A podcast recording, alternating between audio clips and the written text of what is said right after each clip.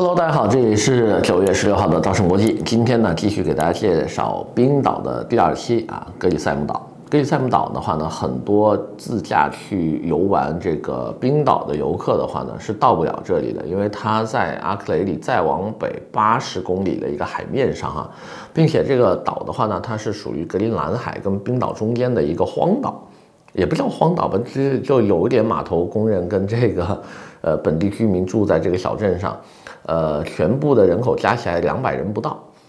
而且的话呢，这个岛常年是被这个北极圈啊，就就就就北极圈的那个那个分割线呢，是分成两半的啊，等于说北极圈是横跨这个岛。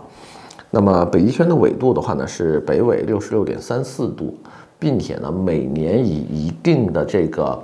呃速度还是说 位移吧，它它会有简单的这个位移嘛，会往北偏。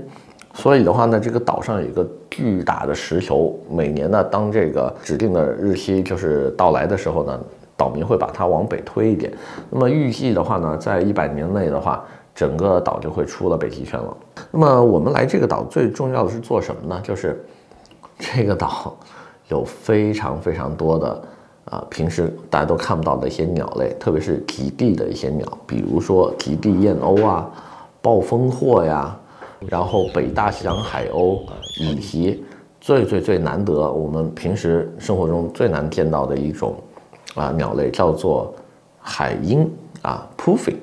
这个鸟类的话，长得特别有意思啊，很像企鹅，很多人会把它跟企鹅搞混。所以的话呢，我们就啊冲上岛，拿着这个长枪大炮，各种打鸟。这岛上还特别好玩的一点是啊，因为它的地势比较低嘛，风又特别大，所以它是没有山的，也没有树。所有的这个呃鸟类的话呢，它的这个蛋呢，只能孵化在这个草地里面，就跟我们呃前面几期介绍的那个最早的那个叫做新奥尔松一样，就是所有的草地你是不能随意践踏的，因为你一不小心就会踩到鸟蛋。但是呢，好在燕鸥这种鸟类是比较凶猛的，而这个岛呢又是它们最大的一个栖息地。所以的话呢，每当你不好好走你的人行道哈，开始要往地里面钻的时候，这个鸟就会过来捉你。首先呢，它是从你脑袋顶上飞过啊，各种叫。如果发现你要贴近它的领地了，它会直接俯冲下来做你的头，呵呵，挺凶猛的。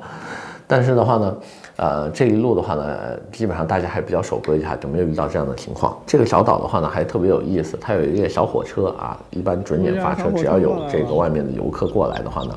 它会发车带着你们到处逛。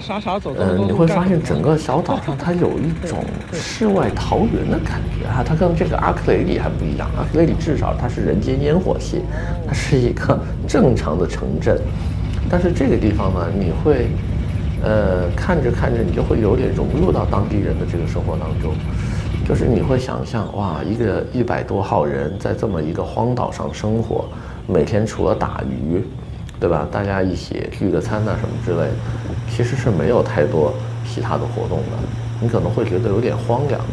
但是呢，一看这么多的鸟，你又会觉得，嗯，好像还是挺吵的，就不会说那么的荒。所以的话呢，这个小岛。呃，怎么说呢？给给我带来一个非常独特的体验吧，而且上面的这些个植物也非常的有意思。就是如果大家对动植物感兴趣，又特别喜欢拍鸟的话，不妨来这个地方好好的感受一下。